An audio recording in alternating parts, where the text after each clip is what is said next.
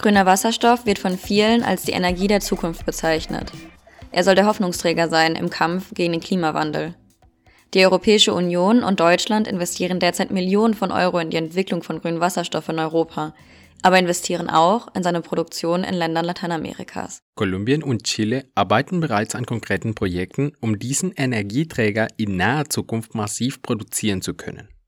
Damit sollen einerseits die wirtschaftlichen Beziehungen zwischen Europa und Lateinamerika gestärkt und andererseits ein Beitrag zur Klimaneutralität mit grüner Energie geleistet werden.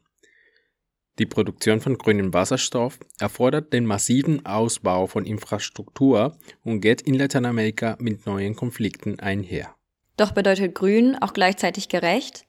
Welche Interessen hinter dem grünen Wasserstoff stehen und welche Perspektiven in Lateinamerika vertreten werden, darüber sprechen wir heute.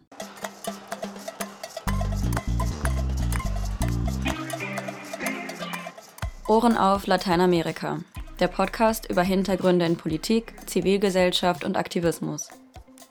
Ohren auf Lateinamerika ist ein Projekt des Forschungs- und Dokumentationszentrums Chile Lateinamerika, kurz FDCL. Unterstützt wird der Podcast von RedakteurInnen der Lateinamerika-Nachrichten. Wir sind Anderson Sandoval und Mara Mansur aus den Lateinamerika-Nachrichten. Für unsere Podcast-Folge haben wir mit zwei ExpertInnen gesprochen. Sophia Boddenberg ist freie Journalistin, lebt seit 2014 in Chile und arbeitet zu Umweltthemen, Rohstoffabbau und Wirtschaftsbeziehungen zwischen dem globalen Norden und dem globalen Süden. Christina Dietz ist Professorin an der Uni Kassel und Teil einer Forschungsgruppe zu Landkonflikten in Lateinamerika und Subsahara-Afrika. We discussed that the global demand for hydrogen is skyrocketing. It will increase enormously over the next years. Just as an example, the European Union has decided by 2030 not only to produce domestically 10 million tons of green hydrogen, but also to import to the European Union 10 million tons of green hydrogen per year. So we need friends that are the producers of this green hydrogen. And for us, Chile, our friend, is one of the most important projects that we can embark on together. Das sagte Ursula von der Leyen im Juni 2023 bei einer Pressekonferenz in Chile. Auch Kolumbien gehört zu den Freunden Europas, wenn es um die Sicherung der Energieversorgung durch Wasserstoff geht.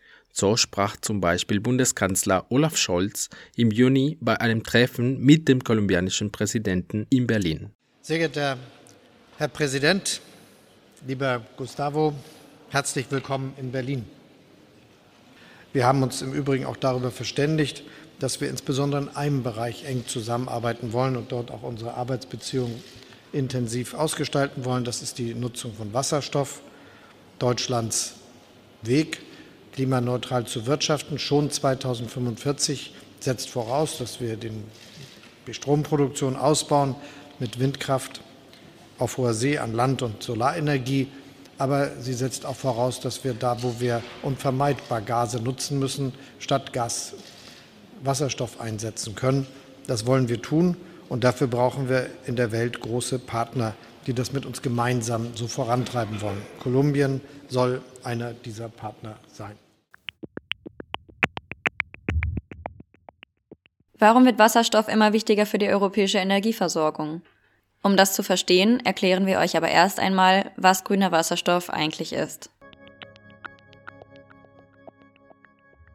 Viele von uns erinnern sich wahrscheinlich noch an den Chemieunterricht und an das Periodensystem. Diese bunte Tabelle mit vielen Abkürzungen für die Elemente, die man auswendig lernen musste. Das erste Element in dieser Tabelle war H, was für Hydrogenium steht auf Latein. Auf Deutsch bedeutet das Wasserstoff. Wasserstoff ist ein Gas und das chemische Element, das am häufigsten im Universum vorkommt. Es gibt Diskussionen darüber, dass Wasserstoff in Reinform existiert und somit auch theoretisch aus der Erde gefördert werden könnte. Aktuell wird er aber vor allem industriell hergestellt.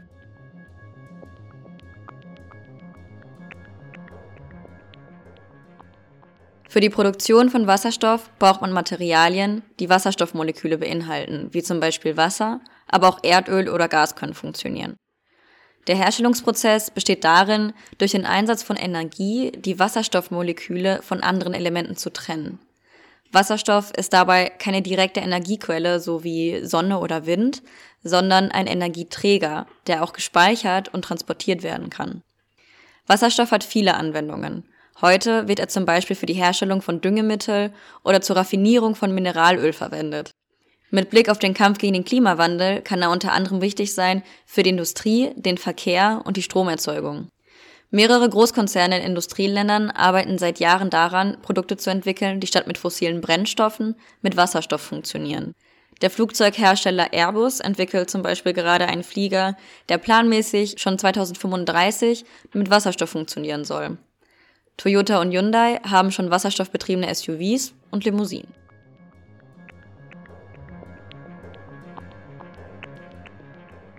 Es gibt ein Farbsystem, um die verschiedenen Produktionsarten des Wasserstoffes zu kennzeichnen.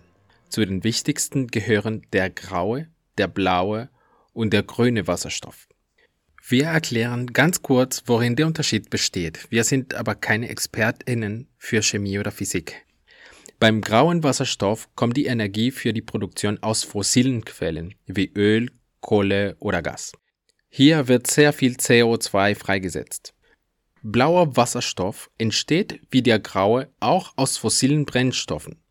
Das CO2 wird aber unterirdisch abgespeichert und nicht freigesetzt. Grüner Wasserstoff wird prinzipiell aus Wasser hergestellt. Durch den Einsatz von Energie wird Wasser in seine zwei Bestandteile gespalten, nämlich Sauerstoff und Wasserstoff.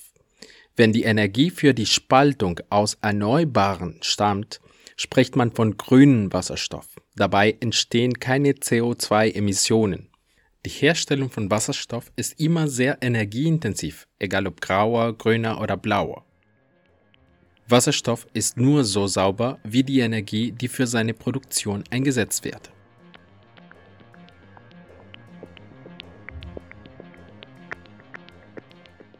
Die Europäische Union, Chile und Kolumbien setzen darauf, in Zukunft grünen Wasserstoff zu produzieren. Das hat vor allem zwei Gründe. Die Energiesicherheit und den Klimawandel. Der Klimawandel ist wahrscheinlich der offensichtlichste Grund. Die fossilen Brennstoffe Öl, Kohle und Gas sind nämlich für 90 Prozent aller CO2-Emissionen verantwortlich. Deswegen hat sich die EU dafür entschieden, bis 2050 klimaneutral zu werden. Das ist mit dem sogenannten European Green Deal seit 2019 auch vertraglich festgelegt. Dafür müssen dann unter anderem Verkehr, Wirtschaft und Bauwesen nachhaltiger werden. Also fossile Energiequellen sollen in Zukunft durch erneuerbare Energien ersetzt werden. Zu diesem Ziel dient dann unter anderem die 2020 von der EU beschlossene Wasserstoffstrategie. Bis 2050 werden 9 Milliarden Euro in die Entwicklung von grünem Wasserstoff investiert werden. Der zweite Grund ist die Energiesicherheit. Die große Abhängigkeit von russischem Gas macht Deutschland und die EU politisch und wirtschaftlich erpressbar. Der russische Angriff auf die Ukraine machte das noch einmal klar. Die unsichere Energieversorgung hat Auswirkungen auf die wichtigen Industriezweigen und das alltägliche Leben. Die EU muss also ihre Energielieferanten diversifizieren und alternative Quellen erneuerbarer Energien finden, um den European Green Deal einzuhalten. Wie wir am Anfang von Scholz und von der Leyen gehört haben, bevorzugt die EU Freunde als Partnerländer, um die Abhängigkeits- und Erpressungsrisiko zu minimieren. Da die EU 50 Prozent ihres jährlichen Bedarfs an grünem Wasserstoff importieren will, richtet sie sich an altbekannte Freunde wie Chile und Kolumbien. Um sich den Zugang zu grünem Wasserstoff und auch anderen Rohstoffen aus Chile zu sichern, hat die EU im Jahr 2023 eine sogenannte Rohstoffpartnerschaft mit Chile abgeschlossen und hat dafür auch schon den Fonds für grünen Wasserstoff eingerichtet. Dieser Fonds besteht aus 225 Millionen Euro. Das Geld kommt vor allem von der Europäischen Investitionsbank und der KfW, Kreditanstalt für Wiederaufbau, kurz erklärt eine deutsche Förderbank. Chile hat nicht nur mit der EU, sondern auch mit Deutschland starke wirtschaftliche Beziehungen, die seit vielen Jahren bestehen. Dabei geht es dann zum Beispiel um den Handel mit Kupfer und Lithium, aber auch um die Pläne zur Entwicklung einer großen Wasserstoffindustrie. Die Journalistin Sophia Boddenberg hat mir erklärt, welche Rolle Chile für den klimaneutralen Umbau der Wirtschaft spielt. In Chile gibt es relativ viele Rohstoffe, die für die Energiewende gebraucht werden. Zum einen Kupfer, also Chile ist äh, der größte Kupferexporteur der Welt. Und Kupfer wird insbesondere für Kabel gebraucht und ist deswegen für die Elektrifizierung wichtig. Also auch in Elektroautos sind sehr viele Kupferkabel drin, in äh, Solarpanels, in Windrädern. Und die Kupfernachfrage ist auch schon sehr stark angestiegen und wird voraussichtlich auch noch weiter ansteigen. Dann gibt es in Chile auch noch große Lithiumreserven. Chile, Argentinien und Bolivien machen ja zusammen das sogenannte Lithiumdreieck aus. Da befinden sich die weltweit größten Lithiumreserven. Lithium wird auch schon abgebaut in Chile und in der Atacama-Wüste. Und das wird auch gebraucht für Batterien in Elektroautos, aber auch in, in anderen Geräten, also generell für aufladbare Batterien. Und jetzt ist seit einigen Jahren auch die Wasserstoffwirtschaft groß, ja, wird vorbereitet. Also noch sind die Projekte alle in der Planung. Die meisten sollen bis 2030 in Betrieb gehen. Und da gibt es sowohl im Süden Chiles als auch im Norden Chiles viele Projekte mit Windenergie und mit Solarenergie. Chile ist besonders einzigartig, weil es weltweit die besten Voraussetzungen für die Produktion von grünem Wasserstoff haben soll. Internationale Studien bezeichnen das Land sogar als Hidden Champion, aus dem Englischen übersetzt so viel wie heimlicher Sieger. Die Atacama-Wüste im Norden des Landes hat die weltweit höchste Sonneneinstrahlung und die Region Patagonien im Süden sehr viel Wind. Das Land verfügt über die 80-fache Kapazität für Solarenergie und hat dazu noch reichlich Windressourcen. Damit ist Chile nicht nur für die Entwicklung erneuerbarer Energien bestens geeignet, sondern auch für die Herstellung von grünem Wasserstoff. Gleichzeitig ist Chile ein Exportland mit relativ guter Infrastruktur für den Export. Es gibt also viele Autobahnen und Häfen, die direkt genutzt werden können. Chile hat außerdem die Corona-Pandemie gut überstanden und ist im Vergleich zu anderen Ländern in Südamerika relativ stabil geblieben. Zusätzlich zu dieser wirtschaftlichen Stabilität kommt noch eine hohe Kreditwürdigkeit hinzu. Chile verfolgt ähnliche Klimaziele wie Deutschland und Europa. Chile hat sich zum Beispiel zur Klimaneutralität bis 2050 und zum Kohleausstieg bis 2040 verpflichtet. Außerdem hat sich die chilenische Regierung vorgenommen, in Lateinamerika eine Vorreiterrolle in der Energiewende einzunehmen. Die Zusammenarbeit in der Rohstoffförderung wurde von Deutschland und Chile 2019 mit der deutsch-chilenischen Energiepartnerschaft vertraglich vereinbart. Dieses Jahr erst haben sie ihre Partnerschaft erneuert. Auch die deutsche Entwicklungszusammenarbeit mischt mit. Seit 2014 fördert die staatliche GIZ Programme für erneuerbare Energien, die sich vor allem auf grünen Wasserstoff fokussieren.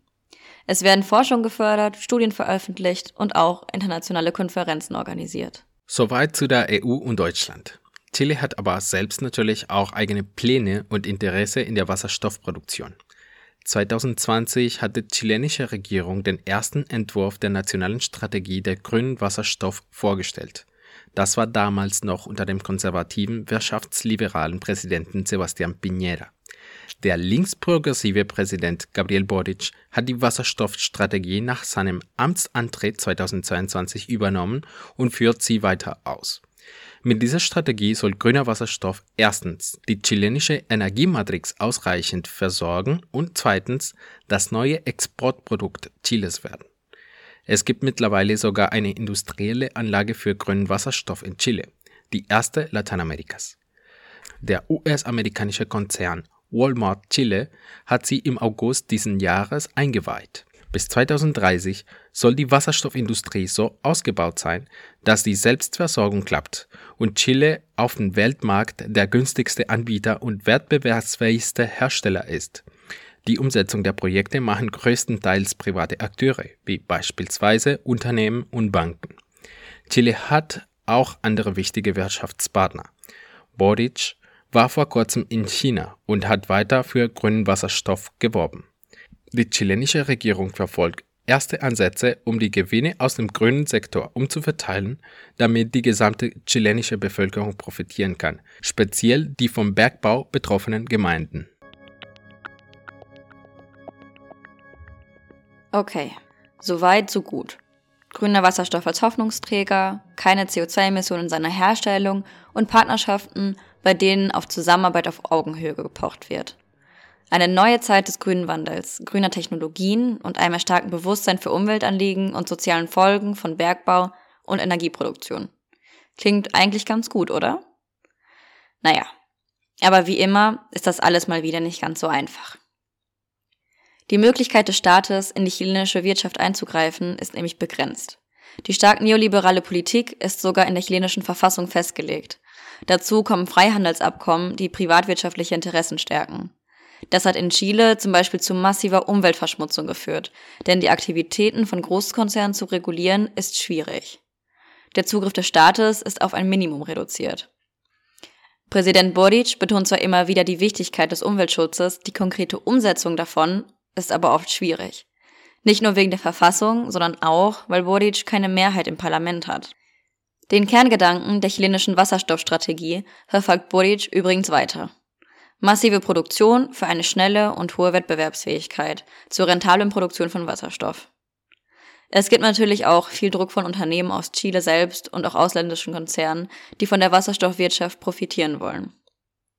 Wenn also davon gesprochen wird, dass Chile ein investitionsfreundliches Land ist, wie das zum Beispiel oft von der GZ auch betont wird, dann bedeutet das in diesem Zusammenhang in der Regel fehlende Regulierung. Die zukünftige Produktion von grünem Wasserstoff soll Projekte im Norden und Süden Chiles möglich machen. Die Region Magallanes ist gemeinsam mit der chilenischen Antarktis die südlichste Region Chiles.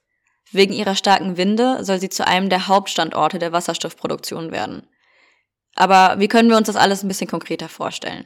Sophia Boddenberg ist durch Magallanes gereist und hat mir etwas von der Situation vor Ort erzählt.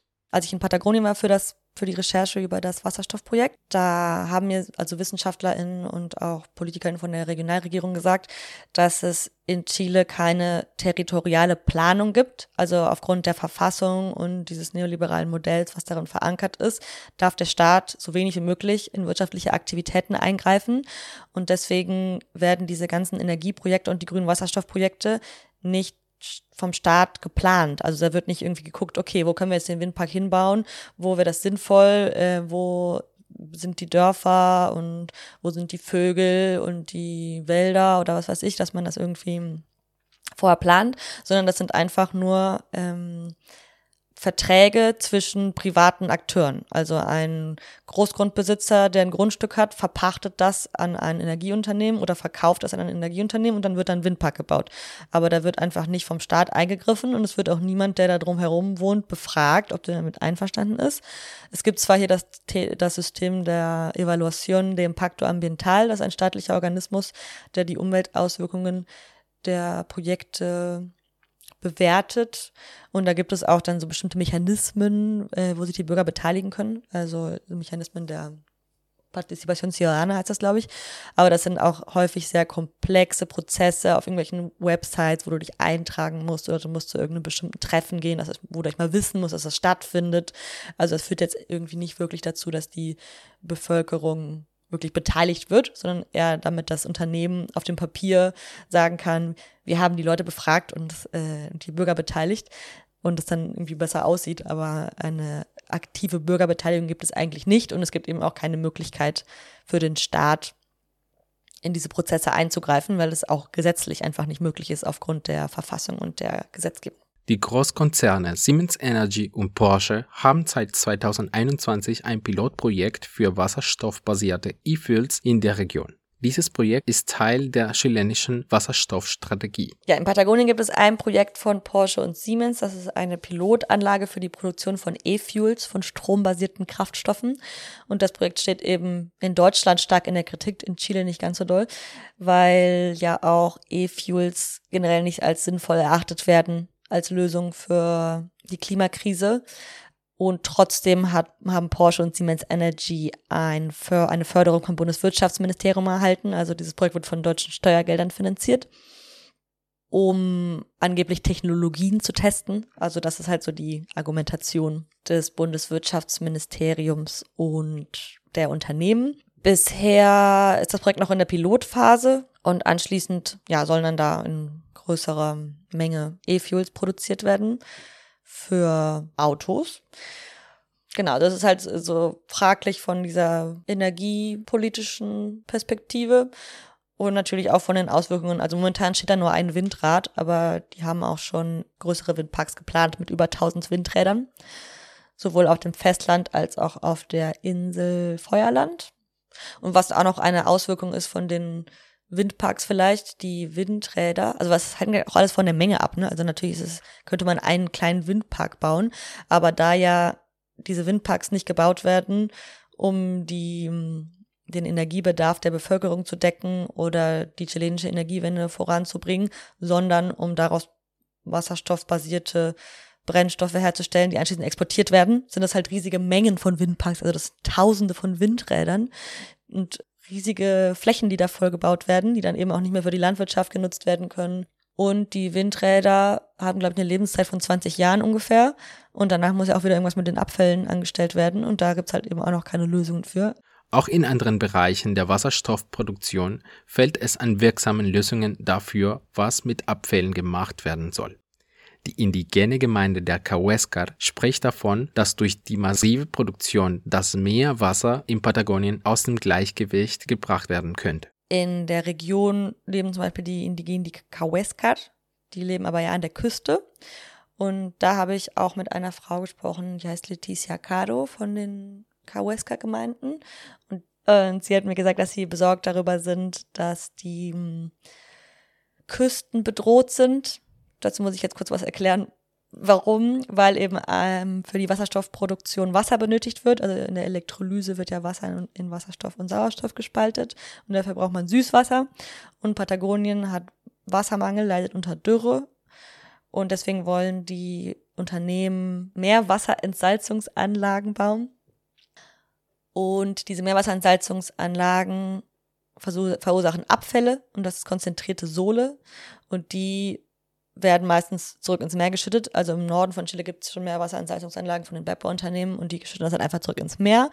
Und da gibt es schon Studien dazu, dass das den Salzgehalt des Meeres erhöhen könnte und das könnte dazu führen, dass das Ökosystem beeinträchtigt wird, die Algen absterben und die Algen an der Küste sind eigentlich auch CO2-Filter, was natürlich wieder kontraproduktiv wäre für die Klimaerwärmung und eben auch die anderen Spezies, die im Meer leben, beeinträchtigen könnte. Und das würde natürlich wieder die Indigenen äh, beeinträchtigen, die da leben, vom Volk der Kaweskat, weil die vom Fischfang auch leben und das Meer für die eben eine wichtige Lebensgrundlage ist. Und deswegen ja, werden wahrscheinlich die Menschen, die von der Landwirtschaft leben und die Indigenen unter den Umweltauswirkungen leiden, also diesen direkten Umweltauswirkungen durch die Meerwasserentsalzung.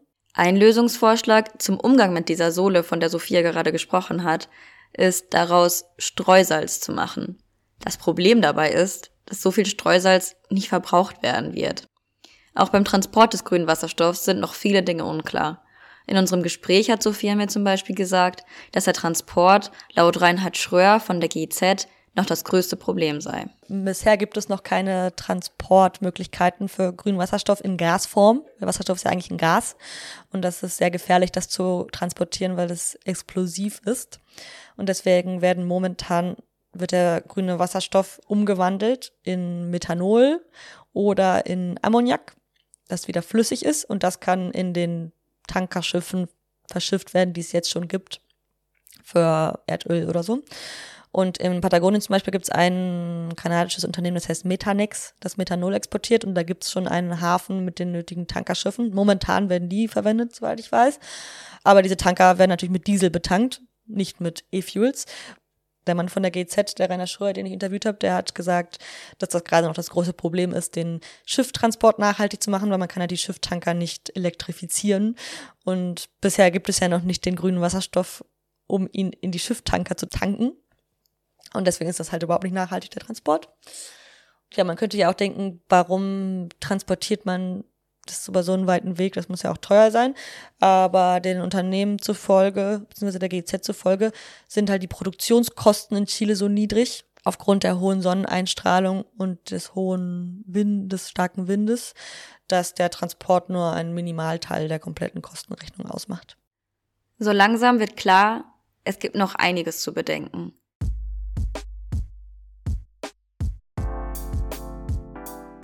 Wie es mit grünem Wasserstoff in Kolumbien aussieht, darüber sprechen wir jetzt.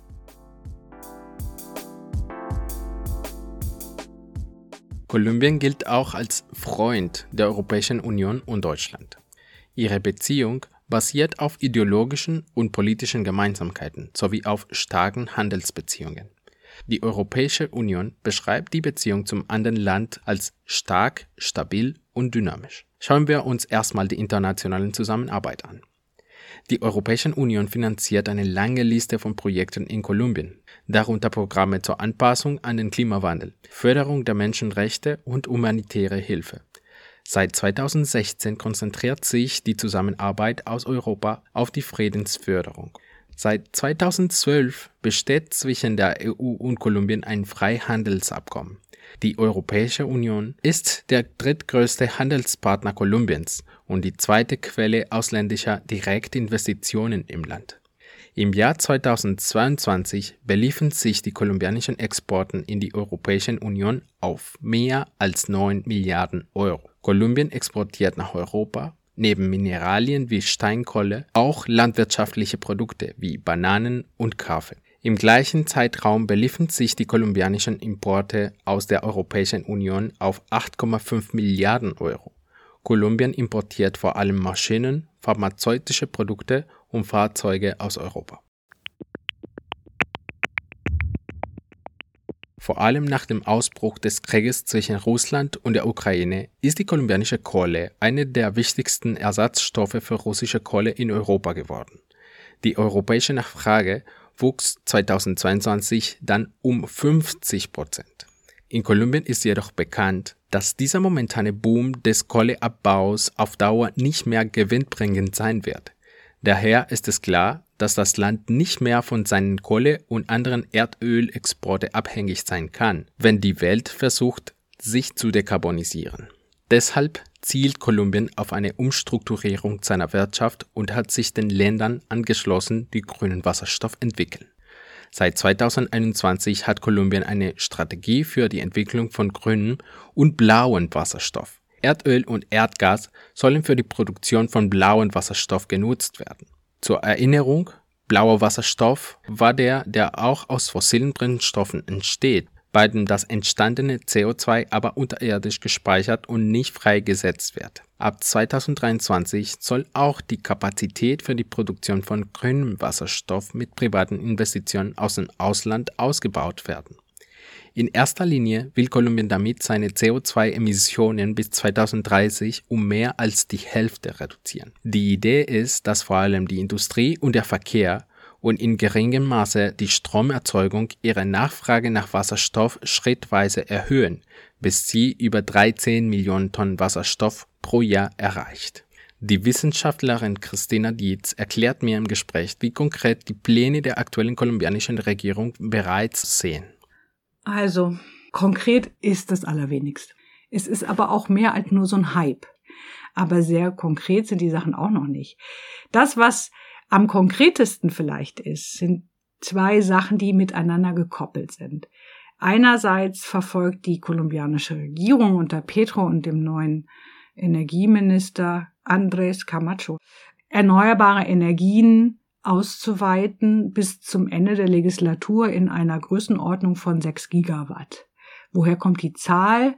6 Gigawatt ist ungefähr der Strom, der in Kolumbien derzeit produziert wird aus Kohleenergie, also aus Kohle. Der Verfeuerung von Kohle ist wenig im Vergleich zu Deutschland, weil der größte Teil der Stromproduktion in Kolumbien ist Wasserkraft. Also weiß ich nicht, über 60 Prozent sowieso schon erneuerbar. Mit allen Konflikten, die ja mit zusammenhängen, ja, also Großkraftwerke, da wissen wir auch einiges drüber. Ähm, das, was, das, was die kolumbianische Regierung gerade versucht, ist zu sagen, wir wollen raus aus der Kohle und damit ein Zeichen setzen, klimapolitisch und ein Vorbild sein. Aus dem globalen Süden, der Norden tut ja eh nichts, also machen wir es halt jetzt so. Und das ist natürlich auch sozusagen ein guter Ansatz, würde ich sagen. Und es ist natürlich verdienstvoll, das auch zu fördern und zu pushen. Aber das Ganze findet statt in einem sehr konzentrierten Maße in zwei zentralen Regionen oder in einer zentralen Region, nämlich der Karibik, also im Norden des Landes. Grüner und blauer Wasserstoff sollen zuerst in der Erdölraffinerie und für Lastwagentransporte verwendet werden. Ab 2027 will die Regierung, dass Wasserstoff auch zur Herstellung von Düngemitteln verwendet wird, Dafür wär, wäre wiederum die Herstellung von grünem Ammoniak nützlich. Grünes Ammoniak ist einer der Möglichkeiten, Wasserstoff auch über lange Strecken zu transportieren.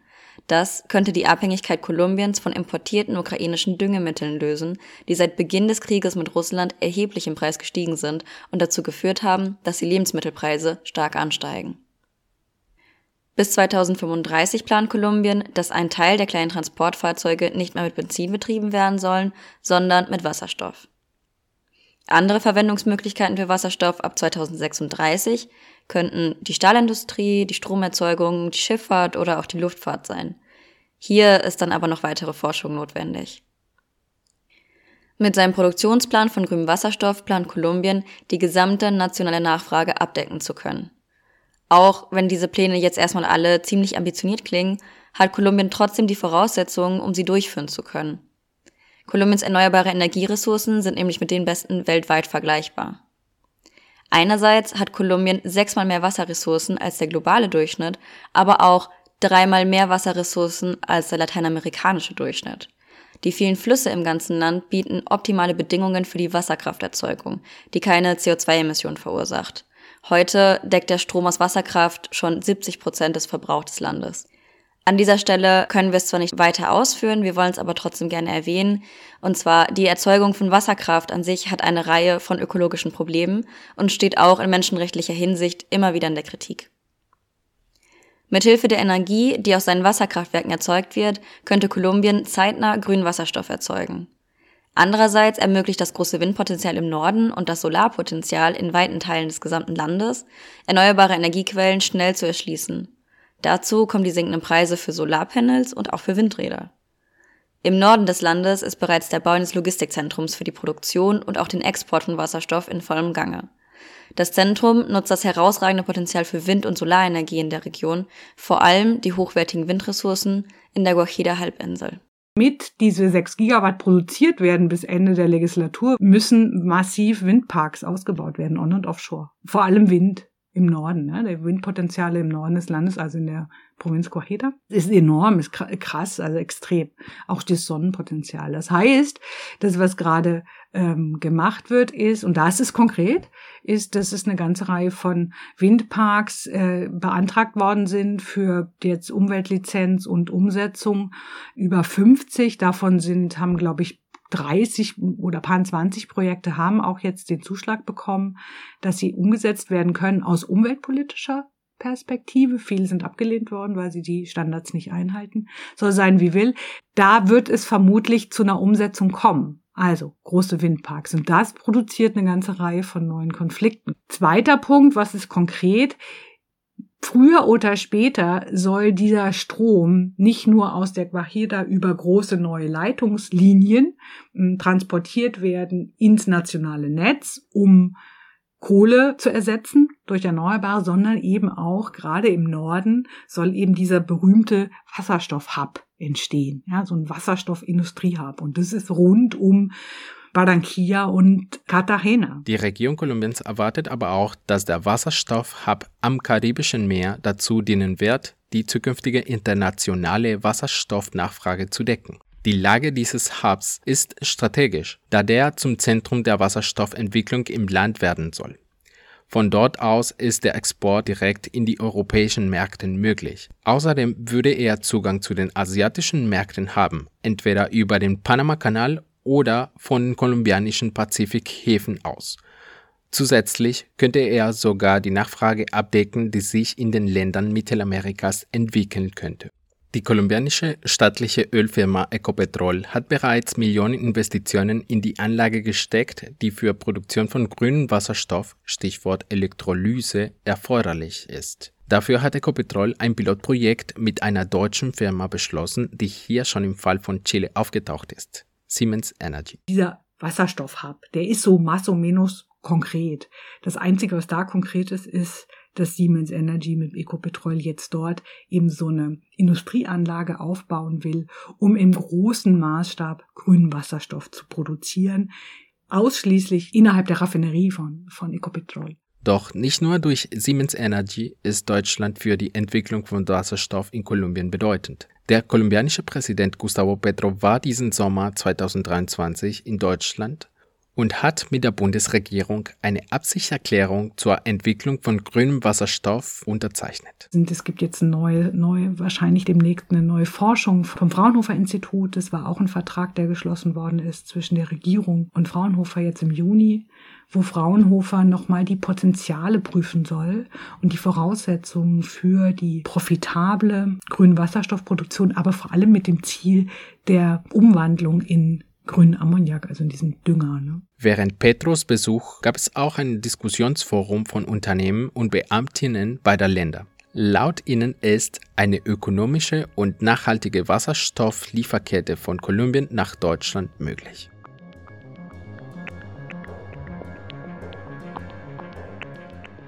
In Kolumbien bringt die Entwicklung von Wasserstoff soziale Probleme mit sich, die bereits existierende Konflikte verstärken. Am bekanntesten ist bis jetzt der Fall der indigenen Gemeinschaften in der nördlichen Region La Guajira. Sie protestieren seit Jahren gegen die extraktivistische Politik der Köhleförderung in der Region. Ich glaube, die meisten Vayu Indigenas fühlen sich derzeit massiv übergangen von der aktuellen Regierung oder von der Regierung generell, nicht nur der aktuellen. Das ist ja sozusagen auch ein, ein Ausdruck der Kampf gegen die Windräder in der Guajira, der punktuell ist. Es gibt keine Massenbewegung oder so. Das heißt, dieser Konflikt um den Ausbau von Windkraft in der Guajira ist ein Konflikt, der bettet sich ein in eine gesamte Konfliktgeschichte zwischen dem kolumbianischen Staat und der indigenen Gemeinschaft der Wayuu. Das kollektive Gedächtnis der Wayuu-Indigenas ist, das ist so eingebrannt, dass man einfach diese Bedürfnisse nach dem Erhalt dieser Orte dass das missachtet wird, weil das Kapital sich darum einen Teufel schert. Ja. Und das ist was, was sehr stark eingebrannt ist und das wird heute wieder hochgeholt. Und die sagen, wir brauchen jetzt, wo die Kohle vielleicht perspektivisch in 20 oder 30 Jahren, ähm, wo das irgendwann vielleicht mal zu Ende geht, weil sich die Weltmarktbedingungen verändert haben oder weil, weil Kohle ist da noch genug erstmal, oder weil die politische Großwetterlage sich verändert hat und die Regierung doch langfristig auch die aktuelle zumindest sagt, wir wollen raus aus der, aus der Kohleförderung. Dann sagen die, wir brauchen das jetzt kaum ist das eine, das eine funktioniert noch weiter, kommt schon das nächste Ausbeutungsprojekt auf unserem Territorium. Und das, was sie wortwörtlich sagen, ist, wir brauchen eine Zeit des Durchatmens. Und die wird uns nicht gegeben. Und wir sind nicht bereit, das in Kauf zu nehmen.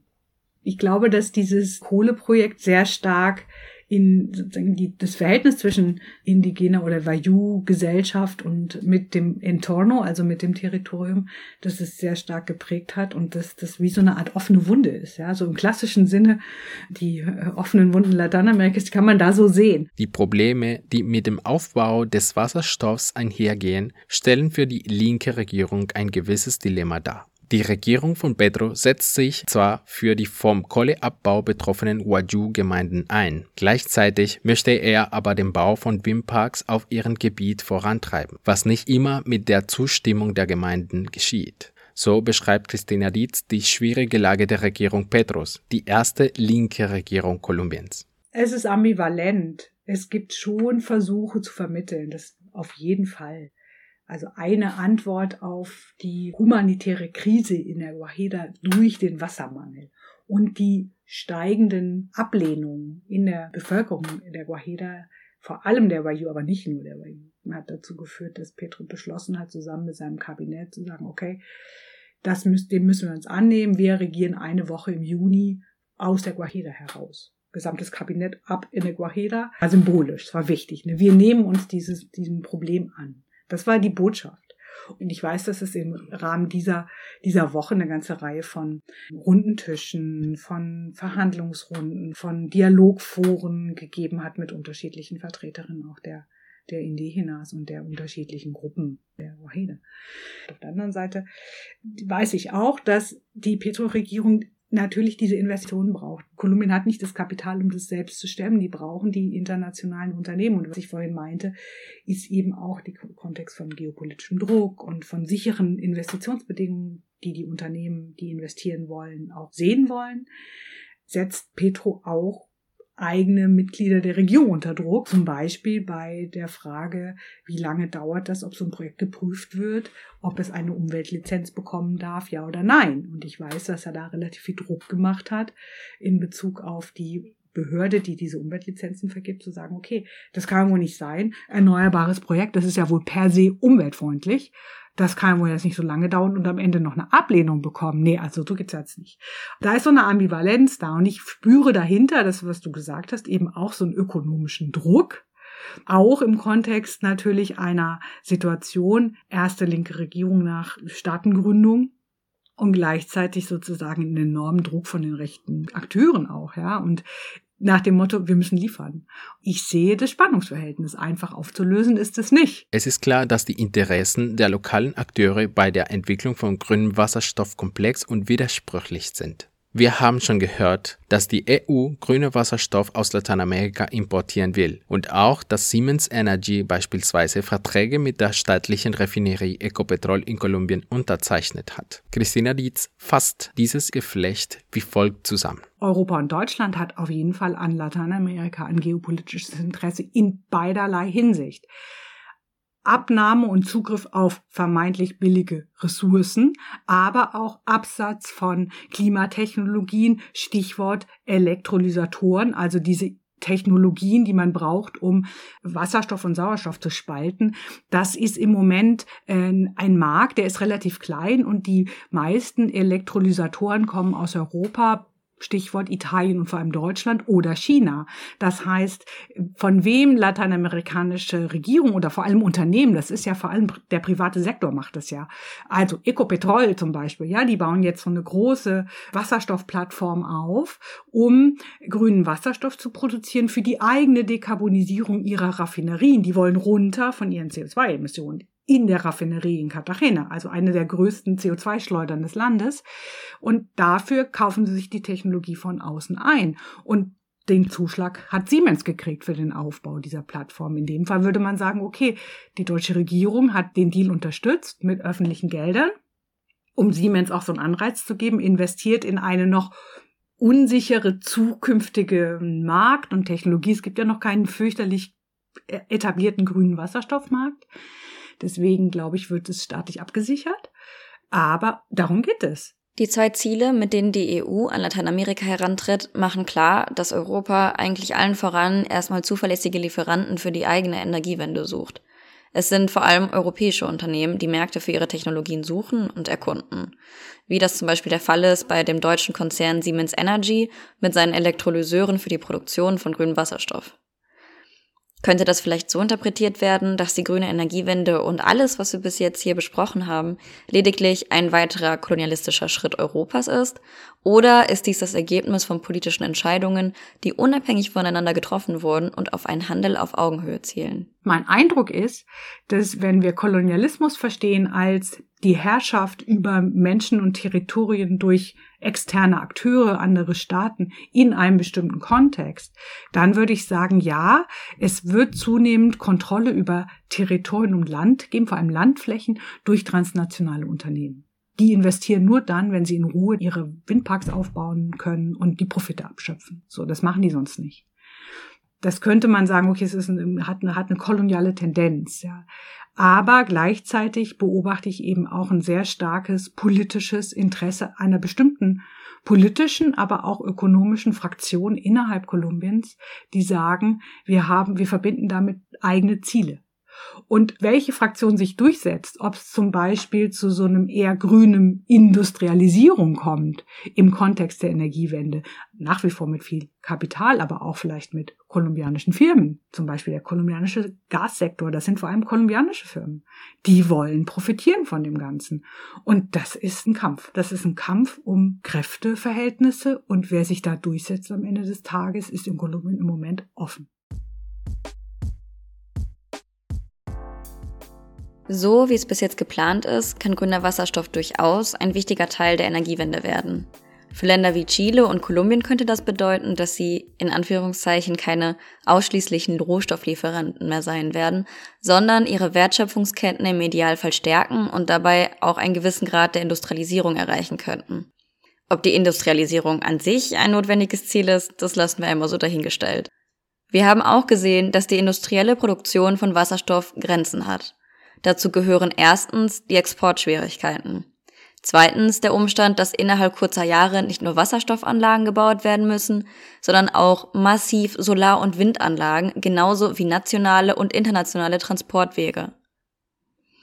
Als drittes kommt dann, dass noch nicht klar ist, wie in Zukunft mit den entstehenden Abfällen umgegangen werden soll. Speziell in Chile gibt es das Problem der Wasserknappheit und der Dürre, die seit über zehn Jahren andauern. Die Entsalzungsanlagen können, wie wir schon gesehen haben, die negativen Umweltauswirkungen nicht ausreichend vorbeugen und können umgekehrt sogar zu einem Ungleichgewicht im Salzgehalt des Meerwassers führen und zu einem Sterben von Meeresalgen, die wiederum CO2 filtern würden. In Kolumbien ist noch fast alles zu tun. Der grüne Wasserstoff wird erst nach der Produktion vom blauen Wasserstoff hergestellt werden können. Zudem entsteht ein Konflikt mit den Wayuu, der den aktuellen Konflikt mit den indigenen Gemeinschaften der Region La Guajira weiterführt.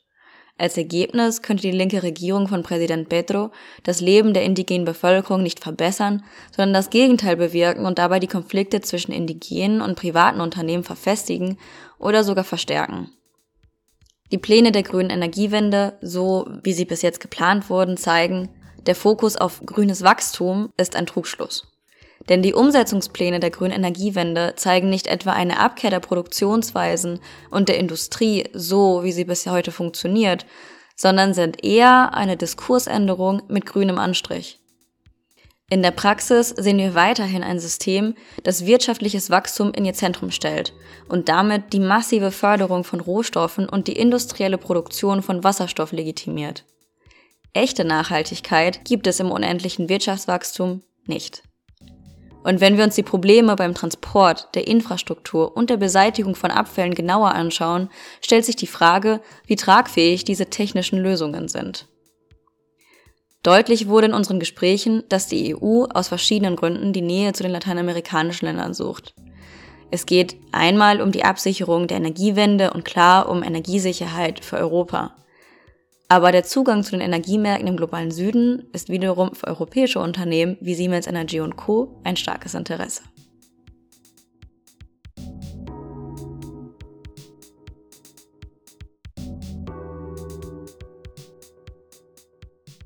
Das war die Folge Ohren auf Lateinamerika zu grünem Wasserstoff in Kolumbien und Chile. Wenn es euch gefallen hat, lasst uns eine Bewertung da und abonniert uns, damit ihr keine Folgen mehr verpasst. Vielen Dank an unsere InterviewpartnerInnen Sophia Boddenberg und Christina Dietz.